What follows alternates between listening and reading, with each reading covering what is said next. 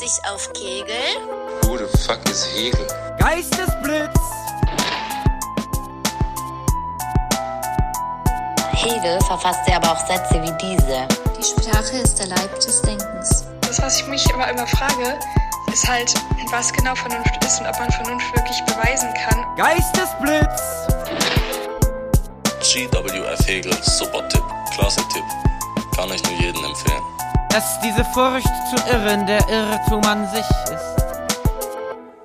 Herzlich willkommen zur dritten Folge unseres Live-Philosophen-Podcast mit den unvergleichlichen Bartek und Kars von den Orsons. Heute sind wir live im Stuttgarter Club Erster Stock und als Gast begrüßen wir Fabian Erhardt, Philosoph aus Tübingen. Viel Spaß! Hallo, schön, dass ihr alle da seid. Hallo, hallo. Erneut ähm, vorneweg hat, all, äh, hat jeder das Handy lautlos. Plus, wie immer gilt, ähm, ihr seid immer recht herzlich eingebunden ins Gespräch. Es gibt hier ein Mikrofon für das Publikum, das haben wir äh, immer dann schon so gemacht. Genau, da ist es. Das Schnapp's ist, dir doch, Bartek. Ja, ich schnapp's mir doch direkt.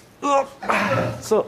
Wenn, also bitte, wenn jemand eine Idee hat oder eine Frage, einen Einwurf, dann könnt ihr mit dem, mit, äh, mit dem Wort Geistesblitz, das ruft ihr und dann kommt sofort das Mikro zu euch und ihr könnt euch einschalten. Äh, Wie immer gilt, stellt keine tiefen Fragen, weil wir haben keine Ahnung, äh, sondern wir sind auch nur Dürstende nach Wissen und haben uns eben einen wunderschönen Gast heute eingeladen, wie bei jeder Folge.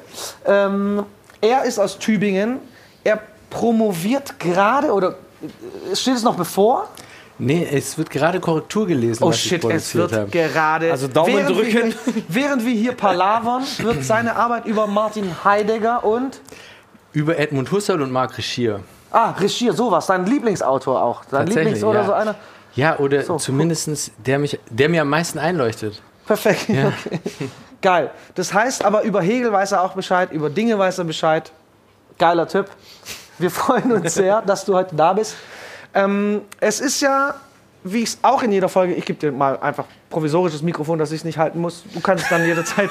Dankeschön. ähm, wir können ja nie den ganzen Hegel äh, in so einem Podcast von, von einer Stunde oder was wir da immer machen, äh, äh, äh, behandeln. Das heißt, wir picken uns bei jeder Folge, ich weiß nicht, wer schon da war oder wer nicht, picken wir uns kleine Aspekte raus, vorwiegend solche, die äh, zum Beispiel mit äh, Kunst auch zu tun haben, weil Cars und ich äh, sind von einer Rapband, wir machen Musik, ähm, sind von Haus aus dann interessiert natürlich in philosophischen Fragen, weil das für uns einfach dazugehört.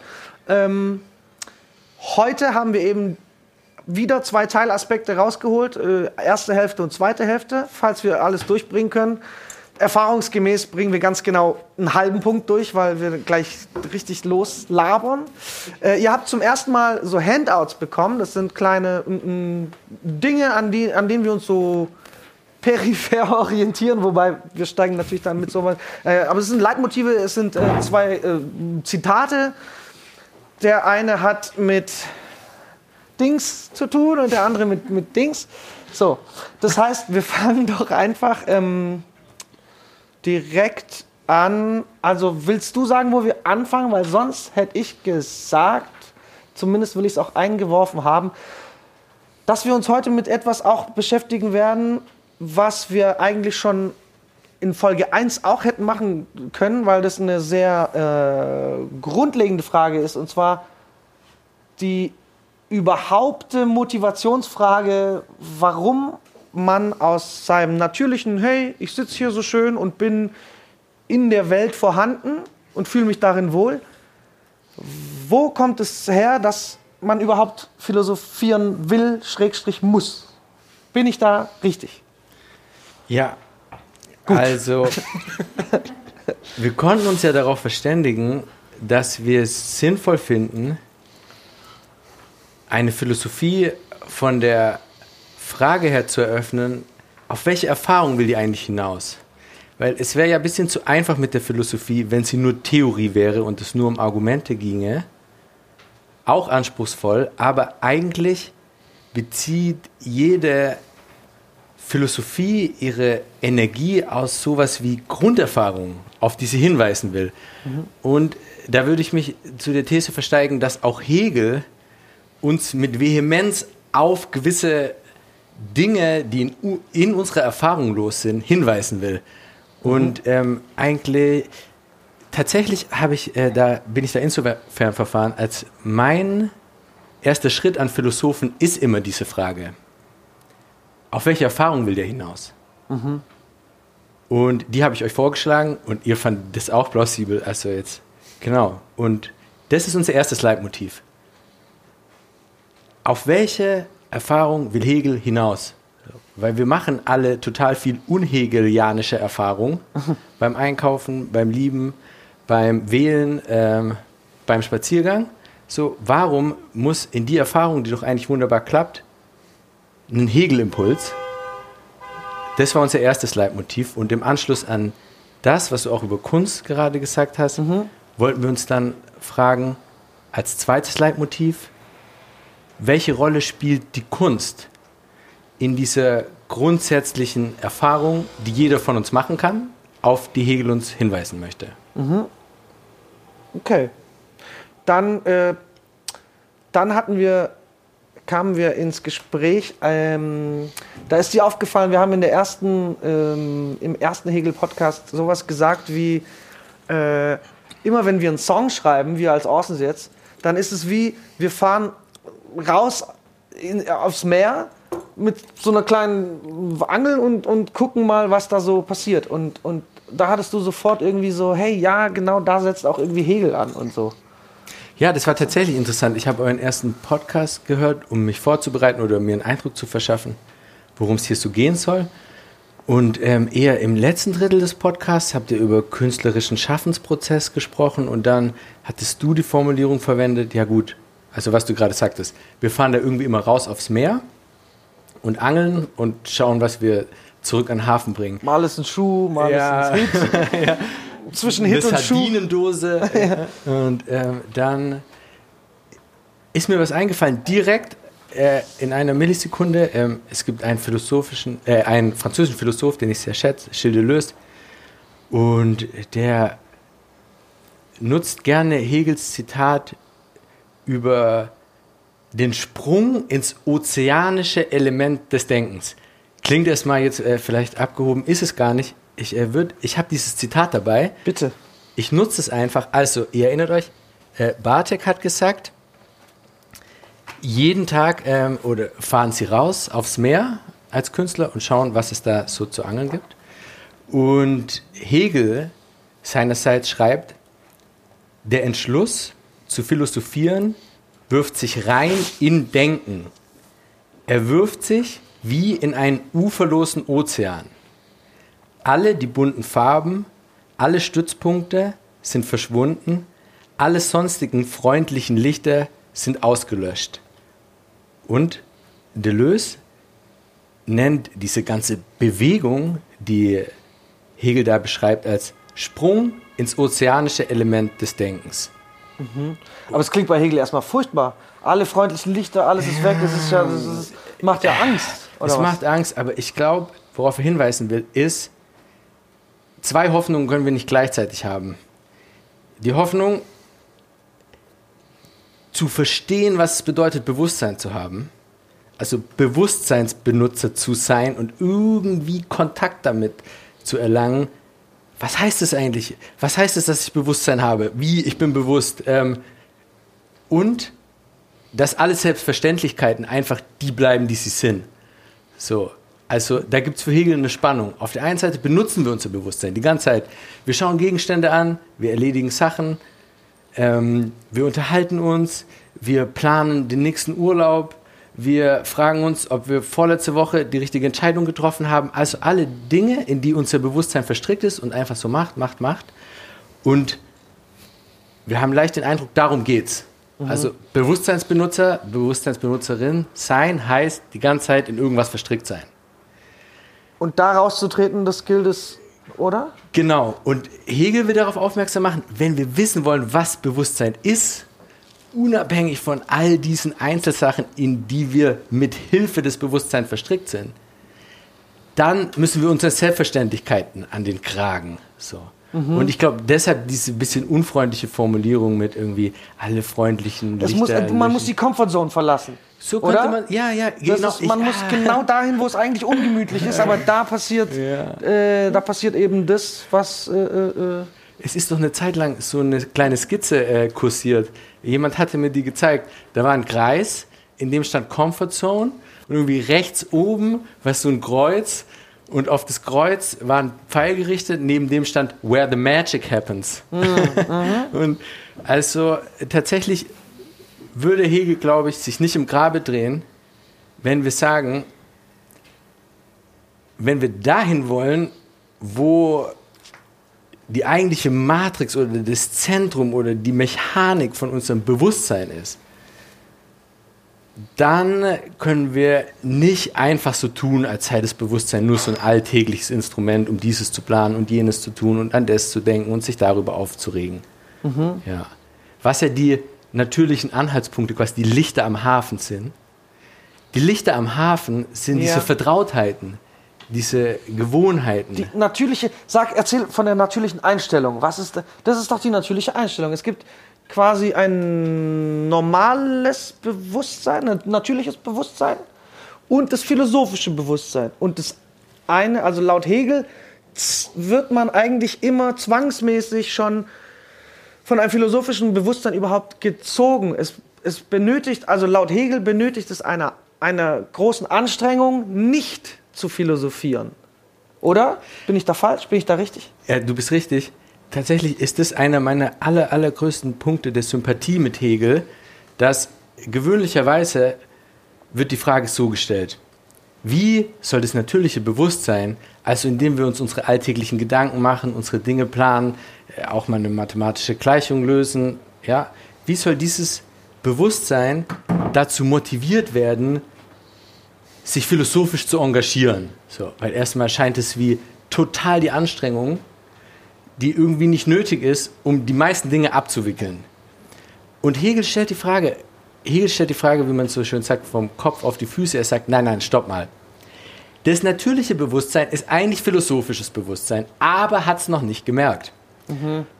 Was heißt, ich muss keine Anstrengung unternehmen, um vom natürlichen Bewusstsein ins philosophische Bewusstsein zu kommen, sondern ich muss eine Anstrengung unternehmen, um, das natürliche Bewusstsein daran zu hindern, seine philosophische Tiefendimension zu erkunden. Also ich muss quasi aktiv verkennen, dass mein natürliches Bewusstsein eigentlich in seine philosophische Basis strebt oder so. Ja. Und da hat er, da hat er drei Dinge äh, ange, angezählt, die, die quasi die, das Philosophieren bremsen. Und da will ich dich nach einer Sache fragen. Und zwar, also das eine ist Trägheit, sagt er. Natürlich, wenn man so keinen Bock hat, hey, ich gucke nur RTL 2, das reicht mir für mein Live, okay. Trägheit. Äh, dann sagt er Eitelkeit. Kann man auch nachvollziehen von mir aus. So, hey, ich bin der Wichtigste, ich bin der Dings oder was auch immer. Äh, aber, und dann Empfindsamkeit. Warum, da bin ich so gestolpert, weil äh, Empfindsamkeit ist äh, doch, ist doch eine, eine gute Tugend irgendwie. Also ich kenne Empfindsamkeit, äh, das ist irgendwie, also, oder? Bin ich, wo bin ich? Warum sagt er Empfindsamkeit? Also die, diese drei Dimensionen des Menschlichen, die du nennst, Trägheit, Eitelkeit, Empfindsamkeit, sind für Hegel sowas wie die primären Quellen, mit deren Hilfe wir es schaffen, Von uns- Philosophieren unserer- wegbleiben. Genau, Ja, uns der. Fragwürdigkeit unseres natürlichen Bewusstseins nicht zu stellen. Und tatsächlich leuchtet Trägheit ja leicht ein, also ich sehe es irgendwie nicht ein, außerhalb meiner natürlichen oder antrainierten Bewusstseinsbenutzung nach dem Bewusstsein zu fragen. Eitelkeit leuchtet auch ein, weil Eitelkeit ist eine Bevorzugung des eigenen. Aber Bewusstsein ist auch in Kontakt mit anderem als es selbst, nicht nur mit sich selbst. Also hat Eitelkeit das Problem, dass ich mich Ähm, abschließe ja, ja. im Raum meiner Präferenzen oder irgendwie sowas. Ich lasse mich nicht mehr irritieren oder aufwecken oder locken durch irgendwas, was ich so nicht auf dem Schirm habe. Und Empfindsamkeit ähm, im Kontext der Romantik war, äh, gab es so etwas wie eine Empfindsamkeitskultur. Man würde heute vielleicht sowas sagen. Man würde nicht Empfindsamkeit sagen, sondern Empfindlichkeit. jemand ist zu empfindlich. Heute ist es eher eine positive Auszeichnung zu sagen, du bist empfindsam. Sage ich, du bist sensibel. Das meine ich positiv. Ähm, wenn ich sage, du bist empfindlich, dann sage ich, musst du dich immer so anstellen? Oder musst du irgendwie immer jede Perspektive verstehen können oder so? Und das ist, was Hegel meint, dass um Man Kante zeigt. oder? Genau, genau. Man muss irgendwie um das natürliche Bewusstsein, nee, ich fange anders an, um das philosophische Bewusstsein, das im natürlichen Bewusstsein eingefaltet ist, Ja. aktiv werden zu lassen, zur Geltung zu bringen, muss ich irgendwie die Trägheit loswerden, die Eitelkeit und auch die Empfindsamkeit, weil, wie du richtig sagst, ich brauche klare Kante. Also damit das Bewusstsein sich entwickeln kann, muss es auch Situationen geben können, in denen sage ich so und nicht anders. Ich verhalte mich so, wie ich sag, nicht wie du sagst. Ich finde das richtig, nicht das richtig. Das muss nicht der Weisheitsletzter Schluss sein, aber ich muss diese Unterscheidungen treffen können, damit das Bewusstsein merkt, diese Unterscheidung ist nicht die letzte Unterscheidung. Da muss noch mal eine nächste Unterscheidung kommen. Aber wenn ich nie eine klare Unterscheidung treffe, kann das Bewusstsein nicht bemerken, was die Shortcomings, wie sagt man, die, ähm, die Nachteile oder die ähm, Unvollständigkeit, genau. Ohne dass ich eine klare Unterscheidung treffe, kann das Bewusstsein nicht bemerken, was die Unvollständigkeit dieser Unterscheidung ist. Und dann ist es irgendwie so breiig und matschig und alles geht irgendwie, ich verstehe deine Perspektive, deine Perspektive, deine Perspektive. Ja, also, Ich liebe Matsch. ja, ich liebe Matsch. Ja, Ich, liebe, ich bin ein Schwein. Hey, ja, na, was ja, anderes. Finde ich gut, aber Wann hast, du, wann hast du angefangen, dich für Philosophie zu interessieren? Kannst du dich an den Moment erinnern, an den Moment, als du angefangen hast zu philosophieren? Als dieser Moment, weißt du, als dieser Umschwung passiert ist in deinem Bewusstsein so? Weil eigentlich kommt, äh, kommt der aus der Psychologie. Du hast Psychologie studiert, richtig? Genau, aber tatsächlich äh, war ich viel aufmerksamer in Philosophie. Also ich komme mir tatsächlich ein bisschen immer vor wie Etikettenschwindler, wenn ich mich zu stark identifiziere mit dem Psychologie-Etikett. Ja, weil ich, ich die, das war mir suspekt. Ja, ich war da nicht ganz mit meinem Herz dabei. Okay. Ja. Ich habe immer da tatsächlich das Gefühl, wir Menschen sind gut beraten, darüber zu sprechen, was wir eine Seele haben und nicht eine Psyche. Die Psyche erscheint mir als ernsthafte Verkürzung der Seele. Und Wie meinst du das? ähm, die grundsätzliche Vorstellung einer Psyche scheint irgendwie zu sein, die sitzt relativ eng verschmolzen mit unserem Gehirn in unserem Kopf. Und ist irgendwie so, ein, so eine Benutzeroberfläche zur Abwicklung humaner Angelegenheiten. Und ähm, T-Shirt. eine, eine Seele, eine Seele scheint mir ein viel, viel feingliedrig, feingliedrigeres und feinsinnigeres Resonanzorgan zu sein. Also meine Psyche ist hier und operiert, aber irgendwie meine, meine, meine Seele ist auch bei der Stimmung, die möglicherweise auf dem Gesicht der Person da hinten im Raum ist oder so zu sagen. Oder wenn ich, ähm, meine Psyche sieht Blätter, die im Wind rascheln und denkt so, das nützt mir nichts. Und meine, Oder das habe ich als Kind schon. Ja, ja, Man ist ja immer dann Kind, genau. oder? So meine Seele Psycho- weiß kurz nicht, ob sie Baum oder Mensch ist oder so. Ja? Okay. Ja. Aber das meine ich, wann hast du das, wann hast du das zum ersten Mal erlebt und so? Also wann, wann hast du angefangen, das zu hinterfragen? Weil ich, ich weiß zum Beispiel, dass ich, also man lebt so als Kind vor sich hin und irgendwann kommt, kommt so eine Frage, hä? ja. Oder? Also so war das bei mir so. Ich habe mich irgendwann gefragt so. Bei mir war das die Konfrontation mit dem Tod so. Hey, warte mal, wie ich, man stirbt irgendwann so. Und dann fing, fing man an, also ich fing an zu überlegen so, warte mal, wie man stirbt und dann ist das alles vorbei. Was ist das überhaupt und so. Wie, wie, wie fing das bei dir an? Ich erinnere so, dass ich eigentlich ähm, irgendwann kam die Pubertät. Und die war hart. Irgendwie, irgendwie, ich fand irgendwie Kindsein war eigentlich angenehm. Also ich erinnere es zumindest so. Mein Therapeut sagt was anderes. Ja! und, äh, und dann ähm, war die Pubertät hart, ja. Und ähm, meine Mutter hat mir in meiner Pubertät irgendwie in den, in den äußersten, äußersten, verlorensten Winkeln ihre Hermann Hesse Gesamtausgabe. So muss es aber immer sein und ich lieb's. Und wirklich, noch jedem, noch jedem, dem, dem, den ich kenne, hat Hermann Hesse aus der Pubertät oder da durchgeholfen. Hey, ich sag, Demian hat mein Leben Aus verändert. Ja, tatsächlich, Demian hat mein Demian war Leben verändert. Ich habe gar nichts gecheckt. Ich so, was ist das? Wer bin ich? Was, ist das mein Fuß? Ist das meine Hand? Und ich- gar nichts gecheckt. Heute auch noch so, aber jetzt habe ich Wein. Erinnere- nein, also ich wirklich, Demian hat mein Leben verändert. Ich sag euch, ey, Ich erinnere das irgendwie so, dass irgendwie halt die ganzen Begehren und die Triebe und alles, was man halt will, man will irgendwie frei sein, man will Sex haben, man will irgendwie Sachen trinken und nehmen und sozusagen, aber alles ist irgendwie diffus so und amorph und irgendwie. Und ich erinnere mich, wie ich im Haus meiner Eltern dann irgendwie in der Hängematte äh, dann angefangen habe, diese äh, Hessebände zu lesen und ich war auf keinen Fall dann auf einmal in trockenen Tüchern. War das das so. erste Buch, was du gelesen hast? Nee, ich habe gerne gelesen, Okay, okay. interessanterweise bis zur Pubertät. Dann habe ich total aufgehört damit und war irgendwie nur so Gefühl, Intensität, Erfahrung, Erkundung. Und, Selbes hier.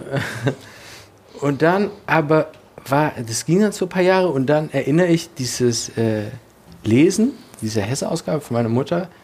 Die Erfahrung war gar nicht spektakulär. Die war nur irgendwie so, dass ich in der Lektüre gemerkt habe, in Text, was immer auch für ein Ding Text ist, in Text gibt es sowas wie Elemente, die dir helfen, klarzukommen.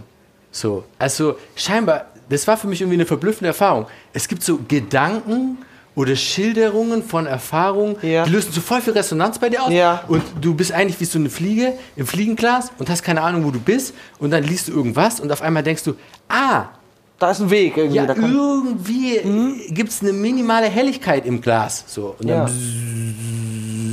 und ähm, so dieses Anheben von dem also ich bin nicht dem hilflos ausgeliefert, dass es drunter und drüber geht im Chaos meiner menschlichen Erfahrung, sondern es gibt so tatsächlich die Möglichkeit, da irgendwas anzustoßen, was was nächstes anstößt, was was nächstes anstößt. Weißt du noch, welches, welches Hesse-Buch das war? Welche, welche Zeile oder welche, welches, welche Also Passage? tatsächlich erinnere ich auch, dass Demian, also ich kann mich gar nicht mehr detailliert erinnern. Demian ist ja so eine verrückte Geschichte. Die geht auch um Kriegserfahrung und die geht um diesen Jungen. Um diesen Jungen. Und irgendwie dieser Junge in der ersten Hälfte des Buches beschreibt so psychische oder seelische Zustände, wie er sich irgendwie fühlt. Und da habe ich total viel Resonanz gespürt, ohne dass ich jetzt noch ein einziges Detail dieser psychischen ja. Zustände... Aber und dann wird es so wie eine Art Lehrer-Schüler-Verhältnis und man, man kommt da irgendwie so einfach so da, da durch. Ich krieg's auch nicht mehr zusammen. Irgendwas mit der Mutter und äh, Dinge. Aber Dinge ich glaub, und Sachen, aber gemerkt- Lesetipp. Da habe ich gemerkt, dass Denken was bringt. Also das Denken ähm, nicht einfach nur Abstraktion ist oder Lebensferne, sondern dass tatsächlich an der höchsten Spitze des Denkens, also so würde ich es jetzt sagen, so habe ich es natürlich damals nicht gedacht, an der höchsten Spitze des Denkens gibt es keinen Unterschied zwischen Affekt, Ästhetik, Gedanke oder so, ja. Nachher kommen irgendwelche Trennungen. Also Denken ist eigentlich Vitalgeschehen, nicht Entlebung oder Abstraktion. Ich glaube, das und das hat So ein bisschen diese in, in Worten die, die äh, diese Entfesselung äh, kreieren, oder? Also so die, die Freiheit, die von der Hegel auch spricht, so, dass du, dass du schaffst, in Worten diese, diese Emotionen äh, äh, zu ja, festzuhalten. So. Vielleicht zu dem, was du gesagt hast, könnte ich so einen Bezug herstellen, dass ich sage, damals hat auf einem eher niedrigstufigen Level oder so Freiheit bedeutet, meiner pubertären Verwirrung immer mal wieder von der Schippe zu springen. Sozusagen, also dass die nicht absolut wird. Dass nicht mein Bewusstsein eine Totalität pubertärer Verwirrung ist, sozusagen, sondern ich merke, ah, es gibt Wege, Wege ins Offene. Die, die, die kann ich irgendwie nicht die ganze Zeit gehen. Die, die Spannung kann ich nicht halten, dazu blicke ich nicht genug durch. Aber, aber es gibt da immer wieder die Möglichkeit Äh, der Überwältigung und durch auf ein neues Erfahrung. Level zu Ja, kommen. ja, und da bin ich, weißt du, wo ich da sofort bin. Und da sind wir beim Vorgespräch äh, unbewusst, glaube ich, auf was gestoßen, wo man eigentlich viel mehr recherchieren oder darüber Bücher schreiben muss. Oder wenn ihr Bock habt, schreibt sofort ein Buch darüber. Es geht, weil ich bin ein großer C.G. Jung-Fan. Und weil ich, als, ich gehört habe, er kommt aus der Psychologie, habe ich gesagt, oh, Psychologie. Ich bin ein groß, riesen C.G. Jung-Fan, weil er hat das, Un, äh, das Unbewusste erforscht und äh, Archetypen. Ich finde es mega interessant. Und wir haben dann in Bezug von Hegel und C.G. Jung, die eigentlich nicht primär, also du hast es so schön erklärt mit, ähm, bei Hegel geht am Ende seiner Rechnung eigentlich bleibt nichts übrig, kein Rest. Und bei C.G. Jung wäre es zum Beispiel die Archetypen, die blieben irgendwie über oder Triebe oder was war's? Äh, Kriegst du das noch zusammen? Ja, irgendwie? Das finde ich interessant. Plus, wa- was ich eigentlich sagen wollte, weil äh, Pubertät und man will dann vorankommen und äh, mit Hilfe von zum Beispiel äh, Büchern, Hesse oder whatever, dass es immer um einen Initiationsprozess geht, um sich auf die nächstmögliche Ebene zu dingen. Und da sind wir ja quasi bei Hegel und seiner ersten Negation, die überhaupt die Philosophie auslöst, und zwar äh, ich versus nicht ich. Und dann geht ja schon das Ding los. Also sind wir, sind wir da oder bin ich falsch? Nee, du bist nicht falsch. Es sind nur drei Dinge, aber die gehören schon irgendwie alle zusammen. Ja, ich nicht versuche so. ich so, versuch sie kurz der Reihe nach äh, Bitte. mir zu vergegenwärtigen. Also, ähm, das Erste, was du sagtest, durch den Bezug mit Jung, ja? da glaube ich tatsächlich, Es, dass geht, es geht nur um das Voranstreben oder sagen wir Nietzsche, dass der Mensch sich überkommt, also so sich überwindet. sich überwindet. Weißt du, man muss so immer. Ich glaub, das- darum ging es mir nur. Was daran richtig das. interessant ist, ist, ähm, also, ich weiß gar nicht, ob das eigentlich zur Grundbildung gehört, aber in der Philosophie spricht man ja davon, es gab die griechische Antike und es gab die deutschen Idealisten, Kant, Fichte, Schelling, Hegel. Und man sagt so, das waren die zwei Hochplateaus dessen, was Europa Geist nennt. Ja? Und ähm, was man sich dabei manchmal nicht Ey, klar macht, Entschuldigung, ich muss unterbrechen kurz, Bitte. weil ich verliere, ich bin gerade voll nicht dabei. Ja. Weil ich dachte, wir reden heute, ich dachte, wir reden heute darüber, so, und das fand ich voll spannend, so, Ja. was können wir wirklich, also aus, aus Hegels, oder was hast du, was nimmst du aus Hegels Ja. äh, äh, äh, Lehre oder äh, Philosophie mit, was wir jetzt so wirklich aktiv anpacken können? Was können wir fühlen? Ich will gar, weil du, wir reden gerade so viel wieder, was, das war das Ding, als im Vorgespräch war es so, hey, was steht hinter den Worten so? Was ist die Erfahrung, was ist der Flow, den Hegel uns mitgeben aber will, ich glaube, so? es ist voll nah beieinander. Ja? Also ja, ja, ja, ihr kommt von unterschiedlichen Zeiten, Okay, aber es ist okay. voll nah beieinander. Seid ihr eigentlich am Weil- Start alle? Ja, weil, weil, weil, weil es ist die Frage, es Wie, ist hier die ist Frage, wer? Hey, und immer, das hat sich noch keiner eingeschaltet, das Yes, kann nicht sein. alle. Sagt bitte irgendwas, nimmt die einer ein Mikrofon und sagt von mir aus irgendwas, die Uhrzeit durch. Aber sagt irgendwas.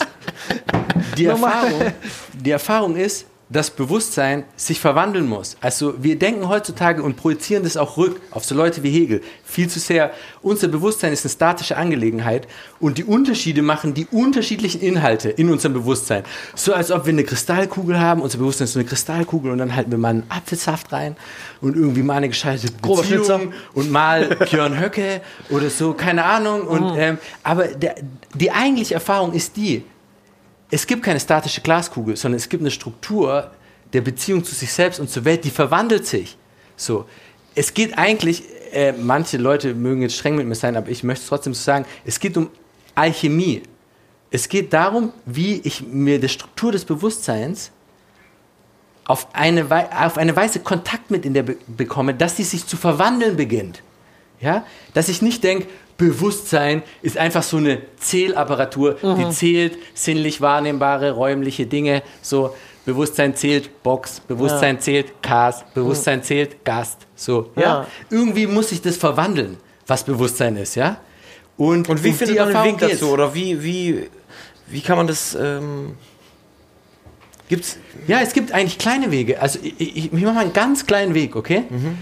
Zum Beispiel die Weinflasche, die siehst du, die nimmst du visuell wahr aus deiner Perspektive. Die nimmst du wahr als vollen Gegenstand, aber du siehst nur, du siehst sie nur von einer Seite. Das heißt, schon da kannst du die Erfahrung machen, da ist nicht einfach eine Weinflasche, sondern da ist die Perspektive einer Weinflasche plus Zuleistungen, mehr Mehrleistungen deines Bewusstseins, die dafür sorgen, dass Neugier, ganze ich will Flasche wissen, ist. ich will die, ich will wissen, wie die von hinten aussieht. Ich, ich so, oder? Genau. Könnte man eigentlich so daran anknüpfen. Und also ich meine, das ist, das ist dann so dieses, Ja. wo wir vorhin gesprochen, Entschuldigung, wir waren vorhin im Platztisch und haben schon ein bisschen drüber gequatscht und es war mega interessant, dieses, dieses, äh, Dieses so, es zieht einen immer nach mehr, es, du willst immer Ja, mehr ja, ja, wissen. Ja, ja. Ah, so. das ist cool. So können wir die Bo den Bogen schlagen auch Ja. zu dem, was wir hatten. Wie ist das philosophische Bewusstsein eingefaltet in das natürliche Bewusstsein? Das muss sich ja ausweisen. Das kann man nicht einfach behaupten. Eine Erfahrung, die wir alle haben und teilen, ist, das Bewusstsein steht nie still. Also, kein Bezug des Bewusstseins zu irgendwas sättigt das Bewusstsein. Das ist scheißegal, ob ich, Entschuldigung, es ist total egal, ob ich einen Wahrnehmungsgegenstand ne? Entschuldigung.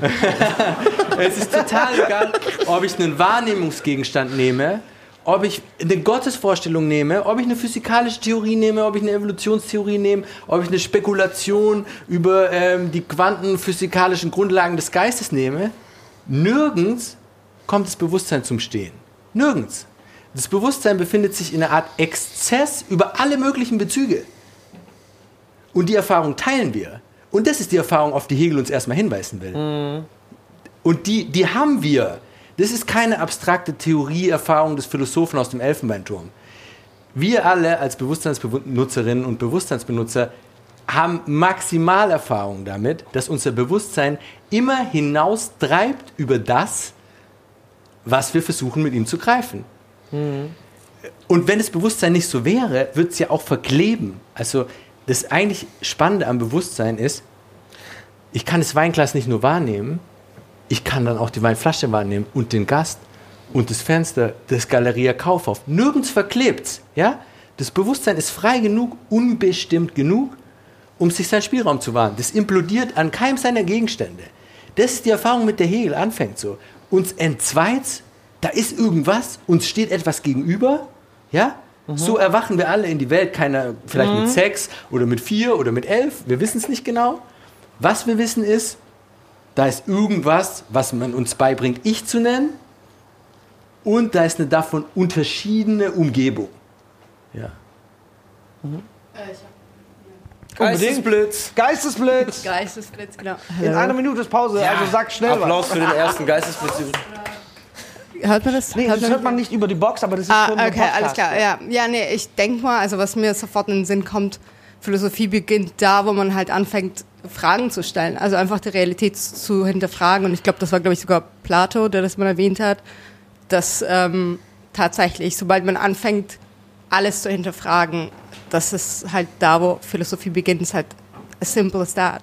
Ja. Und ähm, sobald du nicht alles so hinnimmst, wie es ist, sondern fragst ja, warum scheint jetzt die Sonne, wo kommt jetzt der Wind her und so weiter und so fort oder warum trinke ich jetzt diesen Wein, wo kommt der jetzt her? Und ich denke mal, das ist schon jetzt ein Teil dieser, dieses Bewusstsein, welches dann tatsächlich in die Tiefe greift, würde ich mal sagen. Ich, ich würde deinen Beitrag zum Anlass nehmen, das Zitat zu lesen, Bitte. das ich für unser erstes Leitmotiv ausgesucht Bitte habe. so und danach ist nämlich Ja. Pause. Ich muss aufs Klo. Also, als erstes Leitmotiv hatten wir uns folgende Frage grob überlegt. Weshalb sollte das natürliche Bewusstsein sich auf das philosophische Anliegen einlassen? Ja? Weil das natürliche Bewusstsein schafft Geld zu verdienen, Familien zu gründen, ähm, durch die Stadt zu laufen, äh, Muskeln zuzulegen, egal was. Ja, genau. Dann Fett schreibt- anzusetzen. Fällt an, eine ähm, äh, sehr, sehr äh, von mir sehr geschätzte philosophische Autorin, Tanja Stehler, schreibt in ihrem wirklich lesenswerten Buch Die Unruhe des Anfangs auf der ersten Seite folgendes. Am Ende wird sich zeigen, dass natürliches und philosophisches Bewusstsein nicht zwei verschiedene Bewusstseine sind. Wenn das natürliche Bewusstsein hinter die eigene Oberfläche zurückgeht, erkennt es, dass es in seinem Wesen philosophisches Bewusstsein ist. Hier würde ich gerne die Brücke zu deinem Beitrag schlagen, weil das artikuliert sich als Frage. Egal, was das natürliche Bewusstsein sich vergegenwärtigt, es bleibt immer ein Rest, nach dem ich fragen kann. Ja, und was soll das? Wie hängt das mit dem zusammen? Warum ist überhaupt dieses? Ja, da bleibt dieser Rest der Frage. Also, das ist erstmal auch keine spektakuläre Sache. Es bleibt der Rest der Fragwürdigkeit im natürlichen Bewusstsein.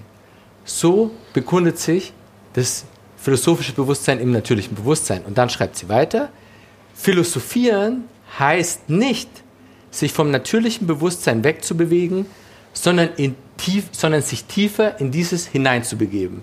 Also, wie du sagst, am Leitfaden der Frage, die Frage gerade nicht zu betäuben, die Frage nicht zu verdrängen.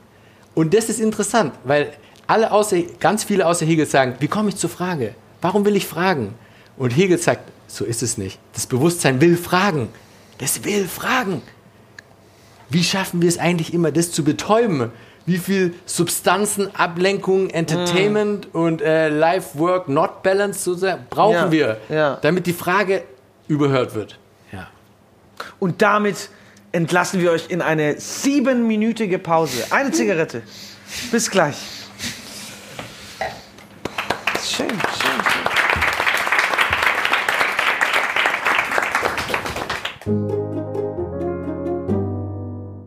schön. Gut und toll, wie wir äh, rausgegangen sind aus der ersten Hälfte. Ich Wo hoffe, waren wir stehen geblieben? Ich habe überhaupt keine Ahnung mehr.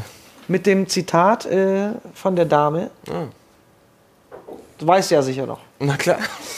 Ja, das Zitat, das Zitat hatte ja die Pointe, dass ähm, das philosophische Philosophische- Bewusstsein Das nat vom natürlichen Bewusstsein eigentlich nicht, verlangt. zu trennen ist, oder was?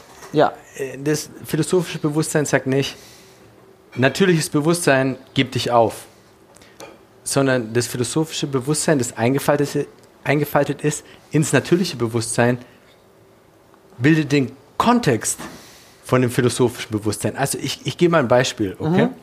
Also das natürliche Bewusstsein fängt an und bemerkt, da, da ist eine Welt. Und in der Welt sind Dinge und Menschen und alles Mögliche. Und die sind da einfach an sich und, und gelten und sind wirklich.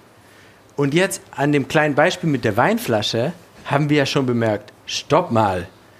Ich habe nur eine Perspektive auf die Weinflasche, aber trotzdem habe ich so ein full-blown, dreidimensionales Raum-Zeitobjekt. Ja. Ah, da merke ich, in meiner sogenannten Subjektivität finden irgendwelche Leistungen statt, die diese Objektivität der Weinflasche erst so ganz objektiv machen. Und dann fängt ein Wechselspiel an. Und, und das ist das Erste, worauf Hegel... Fängt das dadurch an, dass jemand anders da ist und es dir sagt? Also du, du siehst die Weinflasche so, du sagst so, oh, da steht, da ist so ein, so ein Huhn drauf, so. Ja. Und du sagst jetzt, da ist, nee, da, da sind nur so komische Zeichen drauf, so. Nee, ich, ich, ich glaube nicht, dass es da anfängt, sondern es fängt schon, äh, es fängt einfach nur an, wenn du sagst, da ist ein Baum und da bin ich.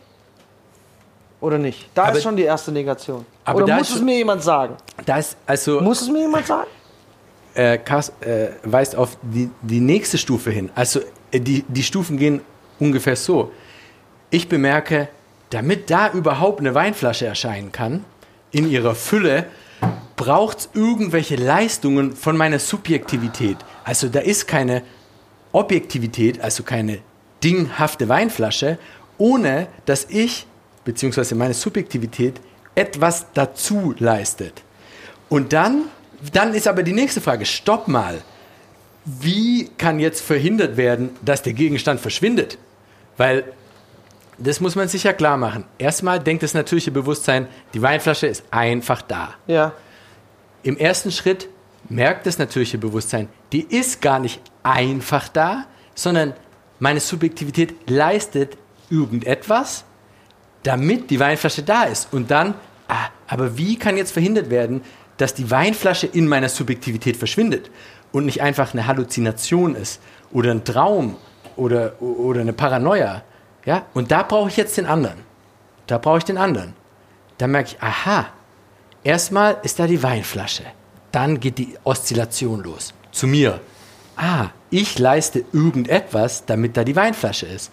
Wie kann ich dann überhaupt noch behaupten, dass da die Weinflasche ist? Warum geht die mir nicht verloren? Weil da ein anderer ist, zum Beispiel sie, die auch eine Weinflasche sieht. Okay. Er sieht auch eine Weinflasche.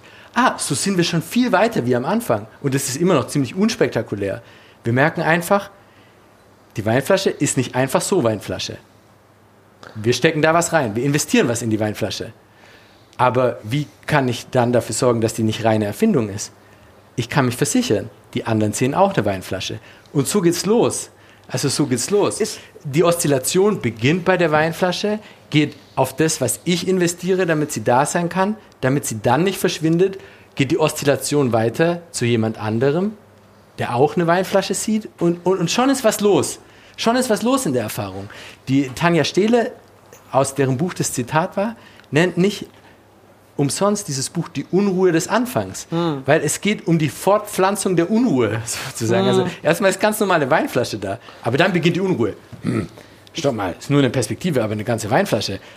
Ah, damit die dann nicht in mir verschwindet und nur meine Einbildung ist, muss noch, müssen andere im Spiel sein. Und sofort oszilliert es auf einmal. Was ganz klar war, da ist eine Weinflasche, oszilliert auf einmal zwischen der Weinflasche, mir und jemand anders, der auch eine Weinflasche wahrnehmen kann.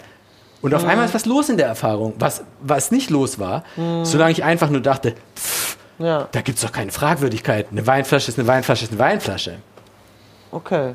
Ich habe noch irgendwo, ich habe ein Interview gesehen und da ging es um Hegel und der meinte sogar noch weiter, wenn du zum Beispiel einen Gegenstand, also er hat mit Hegel geredet, sage ich mal. Wenn du, wenn Hegel jetzt, wenn er einen Bleistift sich anschaut, dann hat er nicht nur den Bleistift an sich, sondern er hat die ganze Das Potenzial. Die ganze Maschinerie, also es muss dazu erstmal eine Ah. Schrift geben. Es muss Leute geben, die Bäume fällen, die daraus kleine. Also er hat ähm, eine ganze Maschinerie noch dahin, um das Wesen eines Bleistiftes zu erkennen. Ist es auch, also würde Hegel noch weiter gehen und sagen, es ist nicht nur die Flasche an sich und wer sie sieht, sondern es müssen Trauben dazu also den ganzen Prozess auch noch. Ist es zu krass oder ist es Hegel? Nee, das ist nicht Weil so Dazu krass. fällt, dazu Der fällt mir ein, dass ich das erste Mal, als ich gekifft habe, habe ich einen Film angeschaut, Alter. Und dann ging es los, dass ich so, ich konnte den Film nicht mehr anschauen, sondern ich habe nur noch gesehen, so, warte mal, da stehen jetzt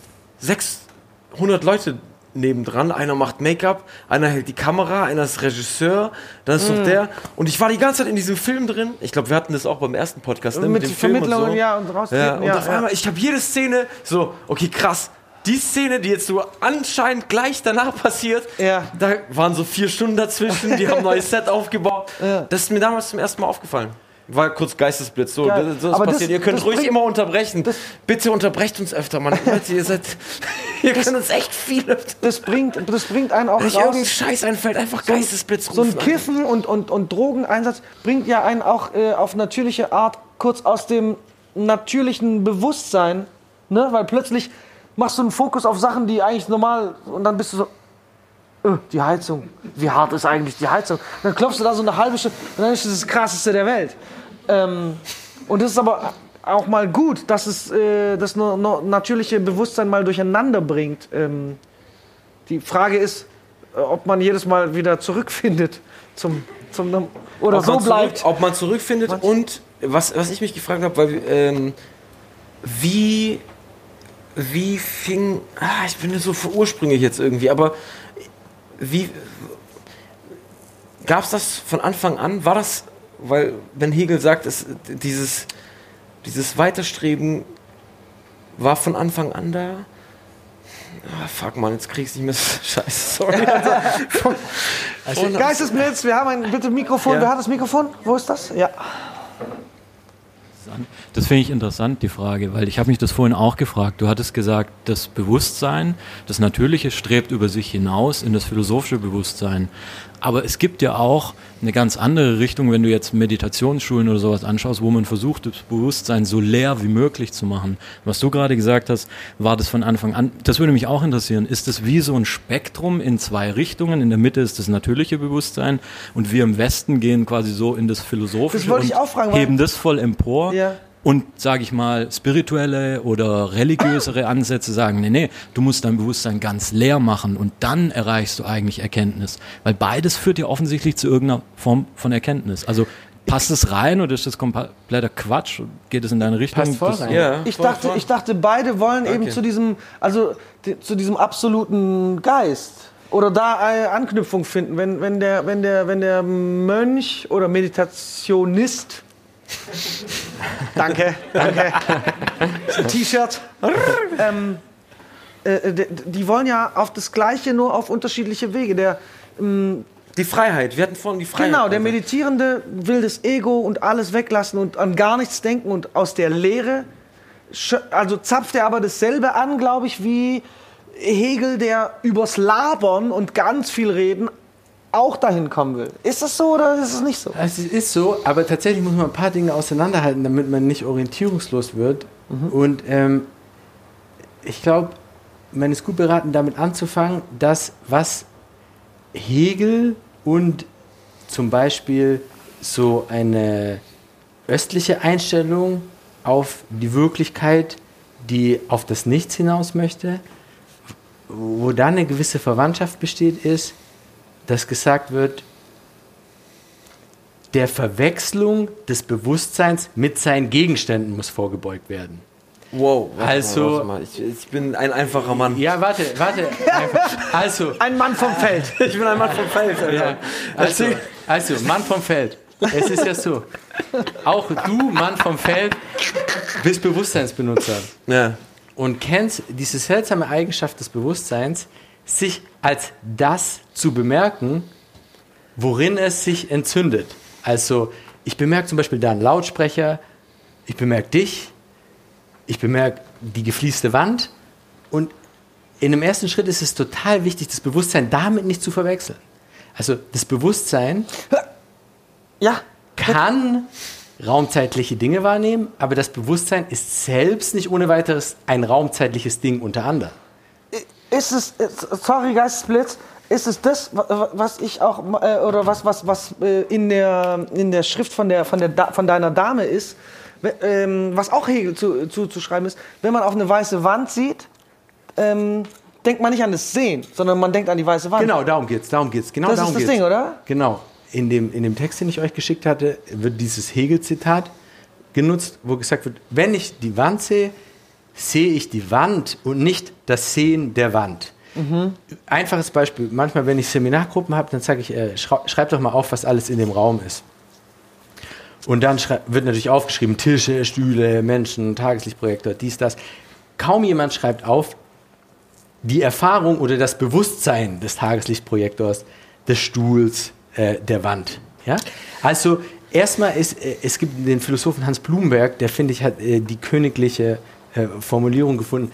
Das Bewusstsein ist erstmal verschossen in seine Gegenstände. Und die Frage ist jetzt, wie bekomme ich das Bewusstsein getrennt von seinen Gegenständen, damit ich Kontakt bekomme mit sowas wie einer eigenständigen Realität des Bewusstseins. Ich weiß es. Über Kunst. Über Kunst. Es gibt doch diesen, ich weiß jetzt seinen Namen nicht, Alter, ich bin äh, Mann vom Feld, sorry. Es gibt doch diesen, es gibt doch diesen Künstler, der hat diese, oh, Alter, ich krieg's zusammen, scheiße. Er hat so einen äh, äh, äh, Wasserhahn gemalt und so. Okay. Und dann gab's so die, oh, fuck, du weißt es, Alter, du weißt doch, wie der heißt. Was für ein Mann. Du hast es Wasserhahn? mir beigebracht, Alter. Mann, was für ein Wasserhahn! Alter. So, er macht ein Bild vom Wasserhahn und äh, die Leute sagen, ja, es ist ein Wasserhahn. Und er sagt so, nein, es ist ein Bild von einem Wasserhahn. Und dieser Ah, Sprung, René Magritte hat Ja, mit Mann. dieser Pfeife, das ist Ja, keine genau. Pfeife und hat eine das Pfeife ist keine gemalt. Pfeife, das ist So, so, genau, das genau, ist ein genau. Bild von einer Pfeife. Und das So. ist doch genau Ja, der ja. Hinweis Ja. auf diesen Bewusstseinssprung, oder? Eigentlich schon, weil es geht darum, etwas, eine Realität, die Realität, um die es geht, ist die Realität des Bewusstseins und die ist immer verklebt mit irgendetwas anderem. Die Bewusstseinsrealität ist immer verklebt mit der Gegenstandsrealität. Aber war und jetzt ist die Frage eigentlich wie so ein Reißverschluss ein bisschen. So, wie, wie ziehe ich so am Bewusstsein auf der einen Seite und an den Gegenständen des Bewusstseins auf der anderen Seite? Und die Meda so, Meditation macht es auf eine Genau. Weise und Genau, oder? und diese Meditation und dieses Hinauswollen auf, auf, auf das Nichts ist ein nicht Versuch nichts, sag nicht der nichts, sag Eigenrealität. Aber ein, ein Ja. volles Nichts, ein, ein volles Ja. Nichts, Gerne, genau. gerne. Man muss das Ge- nochmal äh, definieren. Gerne, genau, genau. gerne. Und dieses anvisierende, anvisierende Lehre ist eine von mehreren möglichen Optionen, die Eigenrealität des Bewusstseins abzutrennen von der Realität seiner Gegenstände. Ja, und darum geht es Hegel auch. Nur was äh, bei Hegel interessant ist, dass das Bewusstsein nicht ohne weiteres in so einen überzeitlichen Zustand gelangt, der nicht geschichtlich ist. Ja? Also die Lehre, also da muss ich mich jetzt auch kurz entschuldigen. Mein Wissen über die Lehre gibt es Aber Und es ist, es ist vollständig. T-Shirt. Und es ist vollständig. aber es hält sich in Grenzen. Und ähm, worauf Hegel hinaus wollen würde, ist, dass, dass das Bewusstsein merkt, dass es fähig ist zur Lehre, ist nur eine Durchlaufstation auf dem Weg des Bewusstseins zu sich selbst. Okay, puh. Ey, aber weißt du, hat Hegel, hat Hegel gesagt, also gibt es ein, eine, gibt es ein Ziel, gibt es eine Endstufe, gibt es, gibt es ein Ankommen? Also Was, was sagt Hegel zum Ankommen? ja, oder ja, witzigerweise- Durch dieses, durch dieses Weiterentwickeln und. Äh, Da musst du, da musst du dein Matruschka-Beispiel bitte. Also Hegel ist tatsächlich der Philosoph des Ankommens und das ist auch der Hauptkritikpunkt, der Wirklich? gegen ihn. Ja, Hegel ist der Philosoph des Ankommens. Hegel sagt, der Geist läuft durch die Geschichte nur, um aus der Geschichte wieder aufgesammelt zu werden und bei sich anzukommen. Also äh, das Matruschka-Beispiel ist Ja. tatsächlich ganz gut. Also ähm, es ist ja ein bisschen schwierig. Wir starten im natürlichen Bewusstsein. Wir wollen zum absoluten Geist. Klingt erstmal total vermessen. Was ist der absolute Geist? Der Prozess der Freiheit. Also, okay. Das natürliche Bewusstsein, fangen wir noch mal eins früher an. Das tierische Bewusstsein ging wahrscheinlich davon aus, dass alles irgendwas bedeutet. Davor muss ich wegrennen, davor habe ich Angst, darauf habe ich Hunger, das will ich besteigen, whatsoever. Ja, genau. Von diesen Reizen komme ich irgendwie los und dann kann ich auf einmal überlegen, ist die Weinflasche jetzt schön? Will ich sie trinken? Will ich jemand über den Kopf hauen? Ich bin auf einmal nicht festgelegt. Voll die Luxusposition. Das ist die nächste Das Matruschka. ist die nächste Matruschka. ich würde die Weinflasche jemand über den Kopf hauen. Ja. Als erst, äh, erster Impuls. ja, Sorry. Sorry. ja, ja, ja. War ein Gag, Wir- wow. Schlechtester Gag, keiner hat gelacht. Scheiße, Alter. wir- Und jetzt, je- jetzt ist es tatsächlich ganz verrückt. Wir fangen an in diese natürlichen Einstellungen. Die kann man sich als äußerste Matruschka vorstellen. Kennt jeder die Matruschka-Puppen, oder? Genau. Und dann Haben wir Millennials hier? Und dann merke ich, ah, der Gegenstand ist nicht einfach er selber, ohne dass ich was dazu leiste. Nächste Matruschka-Puppe. Das sind irgendwelche Leistungen von mir im Spiel. Dann merke ich, hä, wenn Leistungen von mir im Spiel sind, muss ich sicherstellen, dass ich mir das alles nicht nur einbilde. Dazu brauche ich dich, den anderen. So, nächste Matruschka-Puppe. Also, das Bewusstsein hat verschiedene Zustände und die haben verschiedene Profile. Und Hegel stellt sich das jetzt so vor, dass man am Leitfaden dessen, was immer fraglich bleibt, also dann bleibt zum Beispiel fraglich, ich habe jetzt den anderen, der sagt mir auch, da ist eine Weinflasche, aber wie kann ich dem vertrauen? Damit ich dem vertrauen kann, Warte, muss der mich anerkennen und ich muss ihn anerkennen. Bro, ganz kurz. Ganz kurz. Es fällt mir nur, weil hier Orsons und so Rapper, Ja. Musiker und so, da fällt mir nur der Prozess wegen der Weinflasche, okay, cool, Weinflasche, aber mir fällt der Prozess des Liedermachens ein, okay? So, ich mache ein Lied, ich bin so drei Tage im Studio, mache einen Song, bam, bam, bam, ich schreibe, ah nee, das gefällt mir noch nicht, bam, ich schreibe die Lyric und mach da noch eine andere Melodie, bam, bam. und dann der, der Moment, wo dann jemand anderes ins Spiel kommt, Ja. ich zeig den Jungs den Song, Alter, Ja. und ich denk so, oh, ich hab, ich hab alles verstanden. Und alle drei sind so, ey, das ist die schlimmste Scheiße, die ich je gehört habe, Alter. Oder halt auch, okay, es ist cool, oder ja, mach mal das und so, aber das ist diese Stufe. Das ist dann die nächste Matruschka-Puppe für dich vor allem. Genau, Ja. ja. ist es die? Okay, geil, Ja. das ist gut zu wissen. Und- Welche ist es? Ähm, das ist jetzt die die, vierte. die Frage nach Die der vierte? Sagen wir die vierte. Das ist die Aber Frage. es gibt 60.000. nee, nee, Ja, ich hab's schon gedacht. Ich hab's schon sagen, nee, nee, also man kann es tatsächlich durchspielen. Es gibt Musik und es gibt Text. Dann komm, kommst du und du Danke, machst. danke, das war ein geiles Kompliment. Es, kommt, es gibt Musik, es gibt Text und dann kommt, ja, Ja. es war sehr gut für mein Ego, Und Entschuldigung. dann kommst du und du machst etwas damit. Aber dann musst du irgendwie sicherstellen, dass dieses etwas, das du mit Musik und Text gemacht hast, nicht nur ein Gehirngespinst von dir ist. Und du ist stellst es zur Disposition. Ja. ja, in die Wahrnehmbarkeit durch die anderen. So. Und dann passiert wieder etwas damit. Und was du damit verknüpft hast, die Erwartungen, die du hattest, die werden durchkreuzt. Oh nein, der Prozess geht weiter. Genau. Und Oder die- oh ja, der Prozess geht weiter. Das ist, ist eine Stufe, Oh nein, die oder immer ja, spannend genau, ist auf jeden Fall. Genau. Und, und, das Verrückte ist jetzt an Hegel, dass er es sich so vorstellt, dass dieser Prozess Matruschka-Puppe in Matruschka-Puppe in Matruschka-Puppe in Matruschka-Puppe ein Ziel hat. Das ist auch, was Hegel uns fremd macht. Weil er stellt sich es so vor, dass es irgendwann eine allerkleinste Matruschka-Puppe gibt. Und wenn ich die öffne, dann bin ich in Kontakt mit absoluter Freiheit. Äh, Die ist kontaminiert von nichts. In der kleinsten Matruschka-Puppe sind keine Erwägungen von Bartek, keine Erwägung- Erwägungen von Kars, keine Erwägungen von Tour, keine Von Chemie, von keine von Chemie, Politik. keine von Physik, keine von Ja. ähm, wie kann ich Musik verkaufen mag, Ja. keine von eurem Promoter. Ja. da ist Pure nur Freiheit. reine Freiheit. Paradies, Und in dem. Moment, in dem man die kleinste Matruschka-Puppe aufmacht, erstrahlt das Licht des Bewusstseins zum ersten Mal im Kontext des absoluten Geistes und alles sortiert sich. Und das ist uns fremd. Hegel hat tats tatsächlich gedacht, wenn wir ganz, ganz, ganz, ganz tief im Bewusstsein sind, offenbart sich absoluter Geist. Zeitloses Herz der Zeit. Aber warum hat, warum hat er es selber nicht? Hat er es selber er, erreicht? Er glaubt, ja. Echt? Hat er, aber hat er gesagt, am, hat er am Ende seines, oder irgendwann hat er gesagt, echt? Okay, das wusste ich nicht. Also Bester Hegel- Typ. Dann war er wie so, ich bin Buddha so mäßig, ich bin jetzt erleuchtet, oder was?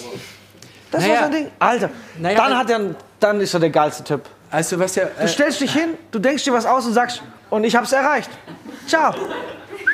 Also tatsächlich ist Alter. es ja so, die Philosophie funktioniert grob so, dass du eine Erfahrung beschreibst, die dir klar machen soll, warum du fähig bist, dein Bewusstsein sinnvoll zu benutzen. Auch Hegel beschreibt eine Erfahrung, die dir klar machen soll, warum du imstande bist, dein Bewusstsein sinnvoll zu benutzen. Aber der Prüfstein ist, ob nicht nur du die Erfahrung machen kannst, sondern auch andere. Also daran hängt's. Also ob Hegel recht hatte oder nicht, oder ob er dahin gelangt ist, wo er hingelangt ist, dafür reicht seine Existenz nicht aus, sondern Mann oder Frau muss auch fähig sein, zu erkennen oder die Erfahrung machen zu können, die Erfahrung des eigenen Bewusstseins machen zu können, dahingehend, ja, die Erfahrung meines Bewusstseins lässt sich hintreiben auf diese Punkte, die Hegel wichtig waren. Und diese Punkte waren informativ. Weißt du, was mich das erinnert? Ich habe, äh, An Jesus, ich hätte jetzt Kennt irgendwie Jesus gedacht. Nee, aber wirklich, also wirklich, weil so, hey, folgt mir nach und ihr müsst es auch so quasi durchleben. Weißt du, wie ich meine? Von, von, von, der, von der geistigen Ja. äh, Lehre will man ja quasi Jesus nacheifern und man wird nach dem Tod wieder und was auch immer. In gewisser Äh, Weise, und- also was ich, welchen Satz ich ja angefangen habe, äh, bevor du mich unterbrochen hast. Äh, Ich lieb's. das Totenbuch der Tib Tibeter. Ja. Ja. Da geht es also auch nur um so Stufen und Matruschkas und so. Ja. Ich war super geflasht. Ich dachte so, okay, das ist so ein bisschen so ähnlich wie die Bibel und so. Kennt ihr das Buch? Ja. Habt ihr schon mal gelesen? Oder so, wisst ihr unge- ungefähr, um was es geht? Es sind so, es sind so Stufen. Die sind so Meditationen, die, die auf verschiedene Dinge zielen. Einmal sollst Es- du dich mit deinem Skelett ver verbinden, Ja. einmal mit deinen Organen, Aber Bro, es einmal geht, mit deiner es Umwelt. geht darum, in dem Moment, in dem du stirbst, also in dem Moment, in dem du stirbst, sollst, also das ist die, die, äh, das ist die, Anleitung zum. Genau, das ist die Genau. Anleitung zum Sterben. Du stirbst und es kann auch, es kann auch der Moment, also ich, ich übertrage es jetzt gerade auf den Moment des so von Matruschka zu Matruschka wandern so. Du stirbst aus einer Lebensepisode, aus einer Staffel, so, okay, ich war, war jetzt Kind und dann war ich Teenie, dann bin ich junger Erwachsener, bla bla bla. Du stirbst aus dieser Phase raus und auf einmal kommen neue so Gatekeeper. Und im Totenbuch ist das so brutal geschildert, so dass, dass so äh, irgendwelche, du stirbst und im ersten, also du, du versuchst in den Himmel zu kommen, Ja, in so die Erleuchtung und da steht ein Türsteher, ja. Und es ist voll das Monster, Alter. Hat so Hells Angels Jacke an und so und einen äh, Typen so im, im äh, Schwitzkasten und so. Und denkst du, fuck, wie komme ich in den Club, Alter? Ich bin, ich sehe aus wie der Typ in dem Schwitzkasten, Alter. Ey, warte mal, ich bin jetzt hier mit dem Schwitzkasten. Nee, und dann? Und, da- und dann sagen die so, hey, du bist in dem, auf einmal bist du in dem Schwitzkasten und akzeptier es einfach. Akzeptier den Schwitzkasten, wer dich nicht, erfahr das, was passiert da, bam, bam, und äh, der lässt dich los. Wenn du cool bist, so, wenn du dich nicht wehrst gegen diesen Schwitzkasten, dann kommst du so zu dem nächsten und der ist schlimmer. So, und das ist immer, immer, also im Endeffekt geht es darum, dass jeder Gatekeeper anspruchsvoller ist. Der Und das ist die Matruschka. Der Higher, der, der, der Higher, der, Ja, und- bitte, ja. Äh, Mikrofon. Ich wollte auch noch mal zu der kleinsten Matruschka kommen. ja, bitte. Und zwar, was ist der absolute Geist? Und vor allem, wie verhält sich das Bewusstsein zum absoluten Geist? gute Frage. Also, ich liebe das, Ja. dass sie das in ihrem Büchlein schon drin hatte. Also, ähm, Die so, ich will, zu, ich will jetzt erst mal zu der kleinsten Matruschka, als ob die gewusst hätte, dass wir jemals von der kleinsten Matruschka. Ich liebe es. also man kann muss sich ja, das, irgendwie muss man das sortieren. genau, genau, man kann sich das ungefähr Danke, so danke, vorstellen. Danke. Es ist immer Licht. Also und im Licht zeigt sich etwas. Also im Licht zeigen sich Wahrnehmungsgegenstände. Dann merke ich zum Beispiel, das Licht hat auch etwas damit zu tun, dass ich was zuleiste zu den Wahrnehmungsgegenständen. Dann merke ich, das Licht, in dem ein Gegenstand erscheinen kann, hat auch etwas damit zu tun, dass anderen dieser Gegenstand erscheinen kann. Und in der kleinsten Matruschka ist nicht das Licht auf etwas, sondern das Licht selbst. Die Ermöglichung, dass überhaupt etwas erscheinen kann, ist in der Mhm. kleinsten Matruschka. Also in der Matruschka Mhm. ist nicht das Licht auf etwas, egal wie anspruchsvoll dieses etwas ist, sondern das Licht selbst. Es gibt äh, äh, Birgit, Birgit Sandkau, heißt glaube ich diese Autorin, die sagt, in der kleinsten Matruschka ist das zeitlose Herz der Zeit, die raumlose Lunge des Raumes. Also von woher, in der kleinsten Matruschka ist das Licht, von woher sich überhaupt so etwas wie Raum, so etwas wie Zeit Mhm. zeigen kann und etwas dann darin. Ja. Das ist tatsächlich ein schwieriger, sehr spekulativer Gedanke, der, Aber der davon, der, der davon ausgeht, dass ja. nichts für uns endliche Wesen, wir sind immer bedingt, wir sind nicht unbedingt. Ja, Gott ist unbedingt, wir sind bedingt. Und damit sich für uns etwas zeigen kann, müssen immer irgendwelche Bedingungen im Spiel sein. Und in der kleinsten Matruschka ist quasi das Kondensat oder die Essenz der unbedingten Ermöglichung. Das ist reine Möglichkeit, reine Freiheit, reine Ermöglichung von etwas. Das ist Aber tatsächlich ist ein das sehr nicht, schwieriger ist das nicht auch, ist das nicht auch Ja, ein Lottogewinn, Alter? Ist das nicht auch ein Lotto? Ja, ja, das ist noch viel Fuck, ich seltener mach wie schlechtesten Lottogewinn. Witz, Alter. Keiner lacht, wenn ich was Ähm, Witziges sage. Alter. ja, und ich irgendwie- denk so, das ist das Witzigste der Welt. Verfickte Scheiße. Sorry, nee, also ich wollte gerade die zwei Gedanken verbinden, also die kleinste Matruschka, aber auch dein äh, Totenbuch der ähm, Tibeter. Tibeter. Weil ich kenne es jetzt äh, aus der ägyptischen My- Mythologie und im Totenbuch der Ägypter, äh, wo es ja darum geht, so in, eh- auf ähnliche Art und Weise, wo du halt die ganzen, ähm, keine Ahnung, Höhlen oder Menschen oder also die ganzen Schwierigkeiten oder die Wanderungen in der Unterwelt durchgehst und die ganzen Dämonen dann ähm, sozusagen besiegst. Und zum Schluss kommst du an in der Kammer des Osiris, wo dein Herz, wo du, was du jetzt gerade erwähnt hast, das reinste Herz Mhm. des Licht, Lichtes ja. halt gegen die Feder Ja. Ah, äh, der äh, Göttin Mars Stimmt, auf, auf die Waage gelegt auf wird. die und- Waage ja, ja, gelegt wird. Und das sind halt diese zwei Punkte, die mir jetzt gerade dazu einfallen. Ja. Ich finde das halt super interessant, weil da geht es genau darum, dass das, das, das reinste Herz, also das Herz muss Mhm. leichter rein, sein oder Ja. leichter sein als Die Feder. Dieser, die Feder dieser äh, Mart. Also Mart ist Justice. Ich weiß nicht, was Justice ist. Äh, auf- Gerechtigkeit. Gerechtigkeit. Also es war die Göttin der Gerechtigkeit und das ist halt die Feder der Mart Mhm. halt, ja. D- Das ist total spannend. Also man kann sich das, glaube ich, tatsächlich so vergegenwärtigen. Die Wirklichkeit hat vielfältigste Dimensionen. Es gibt eine chemische Dimension, eine physikalische Dimension, eine politische Dimension, eine soziale Dimension, eine psychologische Dimension, eine ökonomische Dimension. Ja? Rap-Dimension. Eine Rap-Dimension. Und jetzt, damit die Freiheit, damit die Freiheit, damit die Freiheit ihrem Begriff entsprechen kann, also damit die Freiheit wirklich Freiheit sein kann. Die Freiheit darf ja nicht Agent von irgendetwas sein. Die Freiheit darf nicht Agent der Physik sein, nicht Agent der Chemie, nicht Agent des Raps, sorry, nicht Agent der Politik, nicht Agent der Ökonomie. Deshalb brauche ich so etwas wie einen höchsten und reinsten, unkontaminierten Punkt der Freiheit. Nur dann gibt es Freiheit, wirklich im starken Sinne. Aber kann es nicht harmonieren? Kann es nicht, wenn du, wenn du Physik in der höchsten Form verstehst und gelernt hast und jedes Gesetz, kann es, ist es nicht das, dasselbe, inklusive der Weiterentwicklung? So, oh, warte mal, ich habe Physik verstanden, aber das und das funktioniert ja auch. Boom, das ist das Neue, bla bla bla. Ist es nicht es, äh, ich glaube, der, Bla bla bla ist kein guter Satz in einer philosophischen Diskussion. Das ist, das ist so ein No-Go. Fuck, Alter. Der, der, der, Punkt, der, der Punkt ist gar nicht quasi dem abzusprechen, dass es harmoniert. Ja. Der, der, der wichtige Punkt ist, dass es nicht in eins fällt. Also beispielsweise, wenn ich die Welt und die Wirklichkeit physikalisch thematisiere, auf der Höhe der Kunst, also ich bringe wirklich die beste aller physikalischen Theorien in Anschlag und damit schaffe ich es wirklich, alle Aspekte der Wirklichkeit zu erklären dann habe ich noch ein Problem, nämlich, dass ich damit begonnen habe, die Wirklichkeit physikalisch zu thematisieren. Diese Freiheit, Mhm. mit der ich begonnen habe, taucht in der physikalischen Theorie nicht auf. Mhm. Die muss irgendwo anders sein.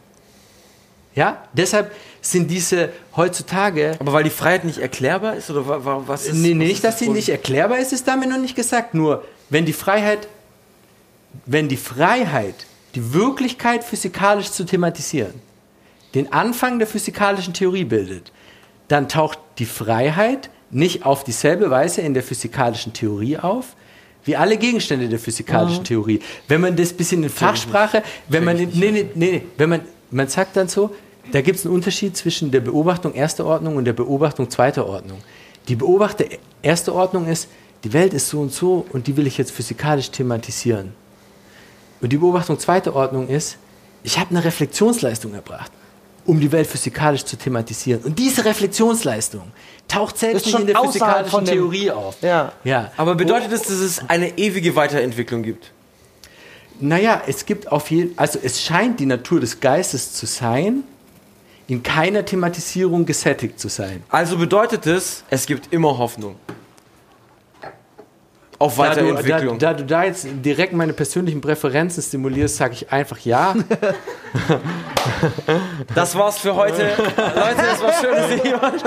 Und, ähm, aber die sind Idee, die, die Idee von Hegel ist ja folgende. Die Idee von Hegel ist ja folgende, dass tatsächlich ich der Freiheit denkend, nicht theoretisierend auf die Spur kommen kann. Und denkend der Freiheit auf die Spur kommen heißt, ich beachte jeden Rest, der in jeder Thematisierung bleibt und nehme den ernst.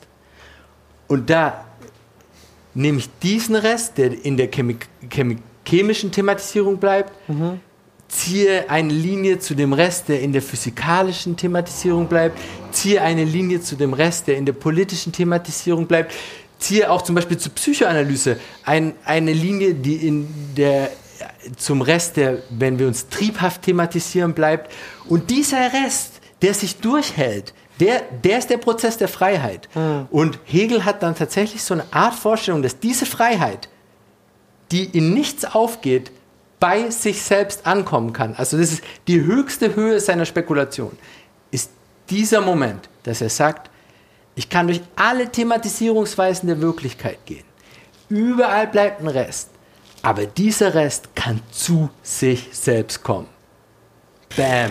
Absoluter Geist. Und, Wow. und damit Vielen Dank. beenden wir diese Vielen Folge. Dank. Vielen Dank, Dankeschön. Das gibt mir Hoffnung, Alter. Das gibt mir Hoffnung. Ich hoffe euch allen. Alter. Wow.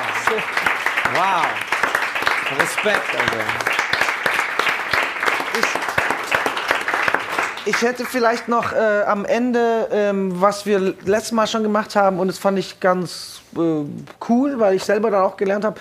Ich hätte äh, gern einen Literaturtipp, äh, was man sich zu, irgendwie zulegen, lesen kann. Letztes Mal hatte ich ein kleines Essay, was 64 Seiten waren, sehr interessant. Das war Dostoevsky liest Hegel in Sibirien und bricht in Tränen aus.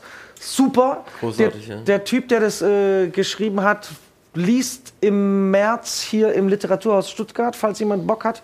Da ist ein Literaturfestival, das geht den ganzen Monat über das Thema Sehnsucht. Und da wird dieser, er heißt äh, Le Des, ich kann, für, es ist ein ungarischer Name. Genau Ja. so heißt Äh, heute würde ich äh, tatsächlich empfehlen ähm, von Umberto Eco. Es heißt äh, Auf den Schultern von Riesen, was, äh, glaube ich, auch ein Hegel-Zitat ist, wenn ich Emanuel so, äh, du hast mal... Ah, Nietzsche, sorry, Nietzsche. Aber hat Hegel, du hast, du hast es aber in einem Hegel... Okay, nichts, nichts mit Hegel. Ich dachte...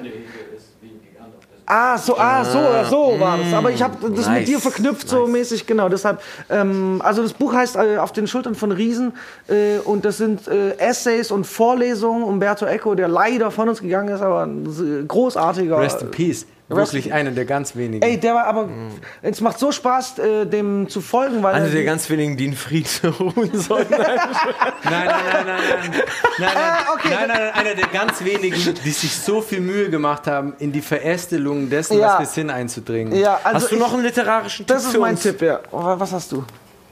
Ja, ich habe tatsächlich einen literarischen Tipp, aber aber, aber, aber ich, Aber ich sag ihn total nicht. schlecht. Nein, ich sag ihn. Ich sag ihn. Schau! Also ich habe jetzt in der Beschäftigung mit Hegel, also das habe ich vorhin nicht erwähnt, Hegel ist jetzt gar nicht mein, mein, mein Leib- und Magengebiet, aber mein, mein Doktorvater, der ein richtig, richtig cooler Mensch ist, shouts out, Alexander Schnell, ähm, ist. Spezialist für deutsche, für klassische deutsche Philosophie und von dem habe ich mega viel gelernt. Und ähm, im Rahmen dieser Hegel-Beschäftigung habe ich ähm, mich etwas da reinbegeben, äh, inwieweit Slavoj Žižek, äh, der slowenische Philosoph, ähm, an Hegel anknüpft. Und ich muss sagen, dieser Mann, dieser Mensch ist eine Koryphäe und verdient unbedingte Beachtung, wenn man wissen möchte, in welchem Zustand das gegenwärtige Bewusstsein ist. Und äh, was ich von ihm gerne empfehlen wollen würde, Mhm. der hatte vor längerer Zeit zwei Bände geschrieben, da hat er beides mal versucht, Psychoanalyse, also Freud und Jung ähm, und Lacan mit dem deutschen Idealismus in Verbindung zu bringen, scheint sich erstmal total fremd. Auf der einen Seite haben wir irgendwie Triebe, verdrängte Sexualität, gescheiterte Mutter-Kind-Beziehungen und so. Und auf der anderen Seite haben wir die Klarheit des sich selbst Befreiens, der Freiheit im absoluten Ge äh, Geiste. Aber der, der, der fügt zusammen so und äh, die Schnittstelle ist tatsächlich das hysterische Lachen. Yes! Und ähm, ähm, äh, der hat äh, jetzt neu aufgelegt bei Turia und Kant diese zwei Bände in ein Band gefasst: Slavoj Žižek, Psychoanalyse und die Philosophie des deutschen Idealismus. Zu haben seit 2018 in Wien bei Turia und Kant. Ähm, es ist die Zeit und die Mühe wirklich wert. Und an der Stelle da, darf ich kurz meinen Punkt machen für pharmazeutische Lektüre. Viel zu wenig Menschen lesen Philosophie, weil sie das Gefühl haben, sie müssten ca. 80 bis 100 Prozent des Textes verstehen. Philosophie funktioniert so, dass man ähm, temporär auch mal nur 10 bis 20 Prozent funktioniert. Da muss man einfach durch und sich nicht schlecht fühlen. Und Das ist mein weiter- Stichwort. Ich hätte auch noch ein literarisch. Ich hätte auch noch ein Die aktuelle. Bravo ist auch ganz cool. Scheiße, Mann, ich wollte was anderes sagen. Nein, Ich sag, wollte Dan Brown mit der Da Vinci Code sagen. Ist auch krass, weil da geht's um Ding, Alter. Ja, Umberto Eco ist da vor allem voll, äh, voll, voll da. Scheiße, Mann, jetzt hast du mir voll den Gag geklaut. Aber schlechte Gags waren heute mein Thema. Es war schön, dass ihr heute hier wart. Äh, es hat uns sehr viel Spaß gemacht. Ich hoffe, ihr seid das nächste Mal dabei. Das äh, Datum weiß Bartik aus. 19. März. Ja! Servus, wir sehen uns dort. Vielen Dank. Äh, wer möchte, kann hier noch äh, Wein und Bier trinken. Vielen Dank an äh, alle, die hier und ciao. Ciao, Mann.